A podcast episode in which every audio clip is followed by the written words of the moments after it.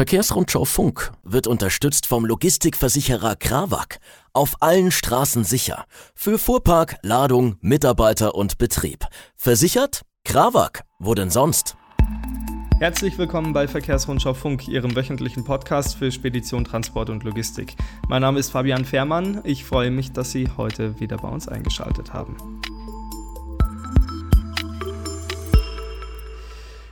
So, wir haben heute wieder ein spannendes Thema für Sie äh, parat. Stichwort Schadstoffklasse von Lkw. Sie wissen es, das ist ein wichtiger Wert sowohl für Hersteller, weil es einfach gewisse Grenzwerte technisch einzuhalten gilt, aber für Sie als Unternehmer ist es ebenso wichtig und auch entscheidend, weil natürlich die Schadstoffklasse hinterher aussagt, wie viel Steuer oder Maut Sie für Ihr Nutzfahrzeug bezahlen müssen. Die aktuellste Euronorm für Lkw, das wissen Sie, die heißt Euro 6. Ähm, sie könnte aber eventuell in ja, doch relativ naher Zukunft durch die Euro 7 abgelöst werden. Damit ist nicht jeder zufrieden und ähm, glücklich und über die möglichen Folgen, die eine Euro 7-Norm haben könnte, möchte ich mit meinem heutigen Gast sprechen. Gerhard Grünig, ähm, der Chefredakteur der Verkehrsrundschau, ist mir jetzt zugeschaltet. Hallo Gerhard. Hallo Fabian, hallo in die Runde. Gerhard, ja, du kommst äh, gerade von einem Fachsymposium, auf dem eben über die mögliche Euro 7 Norm gesprochen wurde. Ähm, ja, nimm uns mal mit. Wie, wie war da die Stimmung und was ging es da genau? Ja, wie du sagst, ähm, kommen wir gerade von einem Symposium. Referent dort war der Thomas Fabian, Director Commercial Vehicles bei der ACEA, der uns Infos zu dem Thema Euro 7 gegeben hat, sofern schon bekannt und, so mal so grundsätzliche Dinge genannt hat und natürlich eine Einschätzung. Und ich denke, ähm, ja, das ist ganz interessant. Also grundsätzlich, bevor wir jetzt einmal in das Thema Euro 7 einsteigen, hm. muss man ja sagen, ähm, wir reden davon mit einer neuen, strengeren Schadstoffnorm, die Emissionen weiter zu reduzieren. Das geht ja bei Euro 7 an, sage ich mal, in, in Reifenabrieb, Bremsenabrieb, also noch ein paar Dinge mehr, die jetzt bei Euro 6 festgelegt sind. Mhm. Aber bevor man so tief einsteigt, ähm, muss man vielleicht wissen, ähm, das Alter der Fahrzeugflotte in Europa, Nutzfahrzeuge, das liegt bei 14 Jahren. Im Fernverkehr, mhm. klar, wo die Tauschzyklen kürzer sind, deutlich kürzer, ist es jünger aber dann entsprechend im Nahverkehr, Baustelle etc. sind nur Autos dabei, die sind noch sehr viel älter. Ähm, mhm. Ähm, also da stellt sich schon mal grundsätzlich die Frage, ähm, wo muss man da anpacken? Brauchen wir eine neue Schadstoffnorm oder war es nicht viel wichtiger, diese, diese alte Bestandsflotte, die teilweise Euro 5 und schlechter ist, nicht einfach viel schneller zu ersetzen? Mhm. Und, und ein paar grundsätzliche Zahlen noch. Ähm, der Thomas Fabian hat uns da noch was mit auf den Weg gegeben. Also von 2000 bis 2019 sind die CO2-Emissionen äh, um 5,5 Prozent gestiegen. Also wir reden immer von Nutzfahrzeugemissionen. Allerdings mhm. an dem gleichen Zeitraum die Fahrleistung um 25 Prozent gestiegen. Also man muss da einfach mal die Realitäten erkennen. Es ist ja, es heißt immer, der, der Nutzfahrzeugverkehr oder der Straßentransport leistet keinen Beitrag äh, zur Schadstoffreduzierung. Das ist so gesehen natürlich Unfug, weil wenn Fahrleistungen um 25 Prozent steigen, aber CO2-Emissionen, sag mal, nur um 5,5 Prozent, dann würde ich sagen, dann ist es wohl ein Beitrag, zumal es ein gesellschaftlicher äh, äh Background ist, warum äh, die Fahrleistungen so gestiegen sind. Es sind ja, keine Ahnung, die ganzen Menschen, die dann bei den einschlägigen Anbietern ihre Päckchen bestellen. Ähm, das funktioniert halt nicht. Natürlich ja. weiß man, äh, ein weiter so geht nicht, gibt's nicht. Aber auch nur als Hintergrund, wenn wir wie vereinbart im Pariser Klimaabkommen bis 2050 klimaneutral sein wollen, dann dürfen wir maximal bis 2040 ähm, Diesel verkaufen, die mit fossilen Energieträgern ähm, betrieben werden. Hm. Andererseits, und das wissen wir auch, können wir es uns Stand heute gar nicht leisten, äh, 2040 auf den Verbrenner zu verzichten. Ähm, die Frage ist dann eher, verzicht mal auf fossile Energieträger. Hm. Gerhard, lass mich dich ganz kurz einbremsen. Man merkt, du bist gerade mitten im Symposium drin gewesen und gerade frisch rausgerissen worden von mir. Ähm, vielleicht ganz kurz der Einschub an dieser Stelle, was ähm, wie die Zukunft von Euro 7 überhaupt aussieht. Also es gibt keine, äh, korrigiere mich, wenn ich was Falsches sage, Gerhard, ähm, Euro 7 ist noch nicht verabschiedet. Das ähm, liegt gerade noch auf EU-Ebene und äh, wird beraten und besprochen. Ich glaube, für Lkw äh, wäre eine Einführung frühestens 2027 angedacht. Wenn das richtig, habe ich richtig. das richtig, gell? Zum 1.7.27 genau. bei den, ja. bei den, sage ich mal, äh, mittelschweren und schweren Nutzfahrzeugen und zum 1.7.25 bei den äh, leichten Nutzfahrzeugen respektive den Pkw. Also genau. die ja. Grenzwerte sind ein Stück weit, oder sagen wir mal, die sind festgelegt, aber wie du richtig gesagt hast, verabschiedet ist da noch nichts. Genau. Ähm, ja, und wie du schon gesagt hast, Euro 7 würde eben unter anderem ähm, neben anderen, ja, also würde, würde zum Beispiel auch noch ähm, den, die Emissionen von Bremsen und Reifen mit ähm, berücksichtigen, was jetzt ja auch eine, eine doch relativ große Neuerung wäre, die wir vorher so in der Form noch nicht hatten. Ähm, Gerhard, jetzt ähm, lass uns mal tatsächlich auf die konkreten Folgen schauen, wenn jetzt Euro 7 eingeführt werden äh, sollte. Was, welche Konsequenzen hätte das für alle, die, wie du gesagt hast, Fahrzeuge haben, die sie über 14 Jahre halten, die im Baustellenverkehr unterwegs sind? Ähm, da wird dann mit höheren Kosten zu rechnen sein, oder? Naja, natürlich äh, ist mit höheren Kosten zu rechnen, zumal wir bei Euro 7 schon davon reden, dass die Grenzwerte, die dort definiert sind, äh, im Bereich der, der möglichen Messbarkeiten sind, also im Bereich der Fehlertoleranzen. Also Experten, Messtechnik-Experten sagen, das ist völlig unsinnig, solche Grenzwerte, so niedrige Grenzwerte festzulegen, weil man die Stand heute noch gar nicht zuverlässig messen kann. Und der sagt, auch wenn du mich einbremst, äh, jetzt äh, muss man die Fakten einmal betrachten. 76 Prozent aller Nutzfahrzeuge, die zugelassen sind in Europa, sind schlechter als Euro 6. Und diese 76 Prozent der Nutzfahrzeuge, die schlechter als Euro 6 sind, sind nach den ACEA-Zahlen für 92 Prozent der Emissionen zuständig.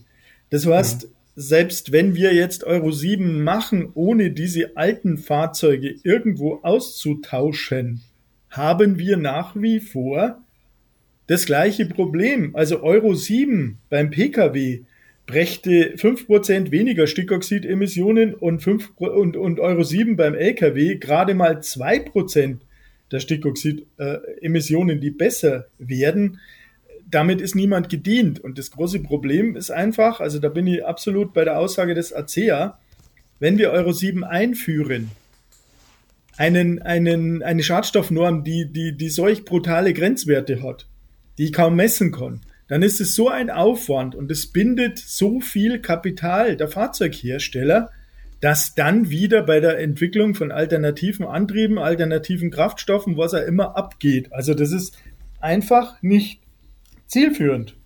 Mhm. Ähm, wenn man jetzt mal auf die Herstellerseite schaut, also auf die der, der großen OEMs in Europa, was hätte Euro 7 da für Konsequenzen? Würde das große äh, neue technische Innovationen bedeuten, die da gebracht werden müssten? Oder würdest du sagen, nee, das könnte man eigentlich von rein technischer Seite relativ schnell umsetzen? Also die Innovationen auf Motorenseite, die sind aus meiner Sicht marginal. Wir schaffen es, sage ich mal, im Schnitt so ein Prozent Emissionsverbesserung pro Jahr. Rein motorbasiert. Alles andere, was wir realisieren wollen, käme aus der Abgasreinigungstechnik. Und das heißt, mhm. dass wir, ich meine, es ist, das war ja schon der Umstieg auf Euro 6 so. Wir hatten plötzlich, sagen wir über den Daumen, 400 Kilo Zusatz SCR-System, Abgasreinigungssysteme, Einspritzsysteme für SCR und, und, und. Und wir hatten zumindest brutto 12.000 Euro, was dieses äh, Abgasreinigungssystem bei Euro 6 gekostet hat. Mhm. Jetzt ist es sicher abhängig davon, mit wem man spricht. Aber gehen wir mal davor aus, dass das, was zusätzlich an Abgasreinigungstechnik dazu käme, bei Euro 7 Mit Sicherheit mhm. nochmal in etwa das gleich, den gleichen Aufwand hieße, also nochmal 400 Kilo mehr und nochmal 10.000, 12 12.000 Euro mehr. Und wenn man den Effekt auf der anderen Seite betrachtet, dann äh, ist es halt schwierig, äh, diesen Aufwand zu rechtfertigen. Und wie ich eingangs schon gesagt habe, ähm, es kommt ja noch ähm, der Brems- und der Reifenabtrieb dazu. Da kommen wir ja auch wieder, kommt man auch wieder in Themen rein, wenn ich Bremsanlagen so gestalte, dass sie weniger Feinstaub emittieren, dann nimmt die Bremsleistung ab. Und wenn ich mhm. Reifen so gestalte, dass sie weniger Abrieb erzeugen, dann nimmt die Bodenhaftung ab. Weil das liegt einfach in der Natur der Sache. Mhm. Ein Reifen, der keinen Abrieb mehr erzeugt, der ist auf gut Deutsch gesagt knallhart. Und ein knallharter Reifen, das haben wir früher schon mal gehabt, äh, mit, mit Energiesparreifen, die haben einfach keine Bodenhaftung mehr. Also wir, wir, ja, wir treiben da den Teufel mit dem Belzebub aus. Das sind einfach Jetzt Dinge, die, die völlig übers Ziel hinausschießen. Gerhard? Bleib mal dran, ich höre dich Jetzt aber nicht sprachlos. gerade. Gerhard? Ja. Ja, da ist er wieder. Bei mir war gerade irgendwie Stillstand internetmäßig. Ja, warst, Entschuldige. Du, du warst ja, ja. weg bei mir. Äh, du, du, warst bei dem Satz, ähm, ähm, einen Reifen, der weniger Abtrieb, äh, Abrieb erzeugt ja. und dann warst du weg. Du darfst gerne an der Stelle nochmal ansetzen, wenn du magst. ja, also ein Reifen, der weniger Abrieb erzeugt, der muss per se härter sein. Mhm. Damit ich keine Partikel aus der Oberfläche oder möglichst wenig Partikel aus der Oberfläche rausreiße. Und das liegt in der Natur der Sache. Wenn ich, wenn ich eine, eine, wenn ich eine harte Oberfläche, Reifenoberfläche auf der Straße abrollen lasse, ich gehe jetzt in den Extremvergleich, äh, System Schiene, äh, Eisengeleis und Eisenrad, ähm, da hat man auch das Problem, dass man plötzlich keine guten Bremskräfte mehr übertragen kann. Und keine guten mhm. Seitenführungskräfte. Gut, das braucht die Bahn nicht, aber der LKW bräuchte das. Also ich komme einfach da in Themen rein, wo ich, wie gesagt, Teufel mit Belzebub austreibe, das sind alles so gefährliche Dinge. Wobei zugegeben, das Thema Brems- und Reifenabrieb, äh, was die EU da auf der Agenda hat, das wird uns natürlich beim Thema Elektrofahrzeuge ganz genauso begleiten, weil es einfach um eine Feinstaubreduzierung geht. Aber da muss man meines Erachtens wirklich aufpassen, ähm, naja, dass ich nicht irgendwas mache, was auf der einen Seite was Positives bewirkt, auf der, auf der anderen Seite was ganz was Negatives rauskommt. Mhm. Jetzt befinden wir uns ja äh, im Jahr 2022, also hochgerechnet sind noch 28 Jahre oder knapp 28 Jahre, ähm, bis ähm, wir tatsächlich die Grenze von 2050 erreicht haben, zu der die EU ja klimaneutral sein möchte. Ähm, 28 Jahre könnte man jetzt ja andersrum auch in zwei Lebenszyklen von, äh, von Nahverkehrsfahrzeugen übersetzen, wenn die Zahlen von ACEA stimmen. Ähm, wie kriegt man diese zwei Lebenszyklen denn anders klimafreundlich, wenn nicht mit einer neuen Euro-Norm? Wie gesagt, ähm, der grundsätzliche Gedanke ist, wenn ich doch so viele alte Fahrzeuge habe, 76 Prozent des Nutzfahrzeugbestandes schlechter als Euro 6, dann ist doch nichts naheliegender, als diese Euro 5 und schlechter durch Euro 6 Fahrzeuge zu ersetzen und damit, sage mal, 80 Prozent der, der Emissionen sofort zu reduzieren, ohne, ohne mir groß Gedanken über, über neue Normen oder über neue Motortechniken oder, oder Antriebssysteme Gedanken machen mhm. zu müssen. Mhm. Ja. Also wenn wir, wenn wir die, eine konsequente Flottenerneuerung vorantreiben würden, verbrennerseitig, hätten wir 80 Prozent der Stickoxidemissionen weg. Das gilt jetzt für den Nutzfahrzeugbereich. Also ja. was, was kann man denn besser tun als das?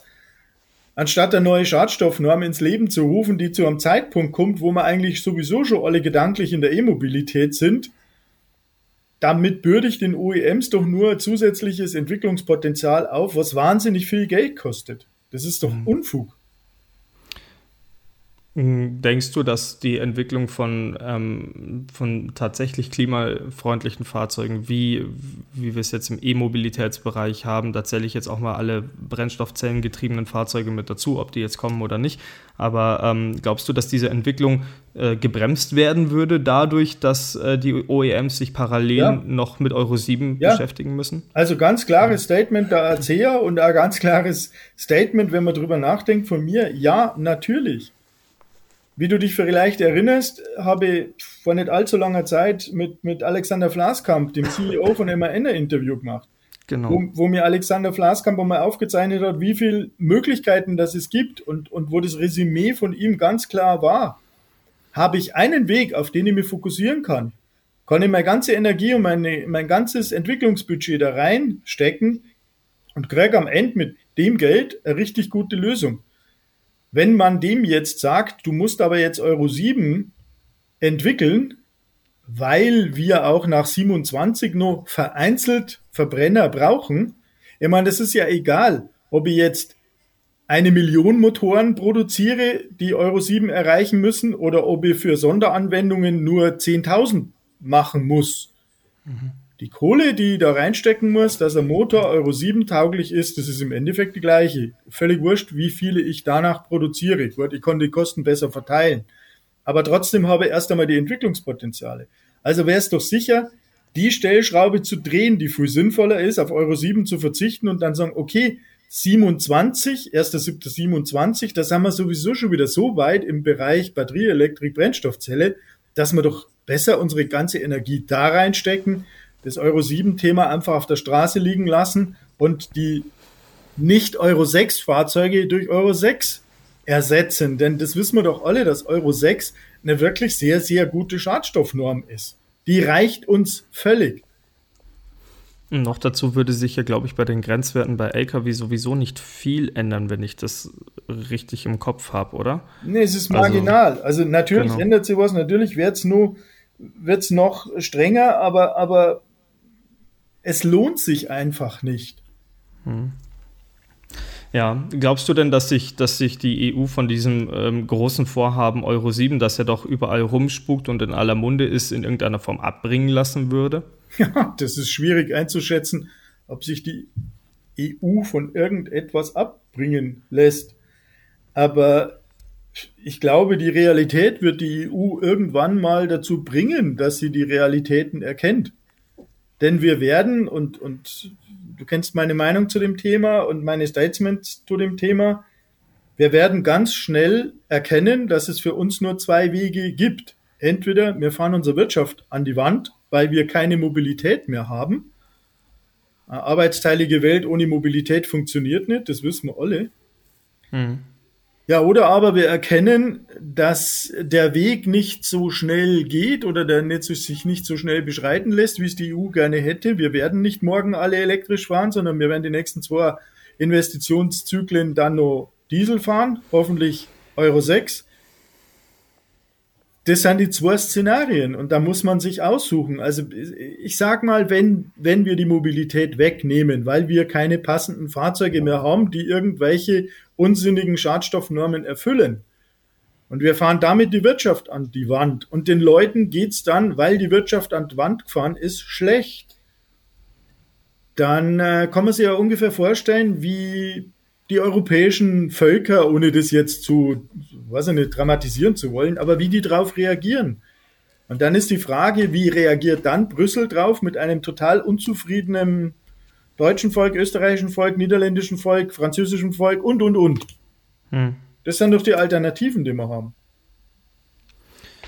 Ja, ähm, also man, man merkt schon, äh, Gerhard, dieser, dieser Vortrag von ACEA, der ähm, geht in eine klare Richtung, äh, was, die, was die Meinung zu Euro 7 angeht. Ähm, noch ist es ja, glaube ich, so, wie gesagt, aktueller Stand, die EU-Kommission ähm, beschäftigt sich mit diesem Thema. Die EU-Kommission kann ja aber auch nur Gesetzesvorschläge machen. Entscheiden muss dann hinterher das Parlament.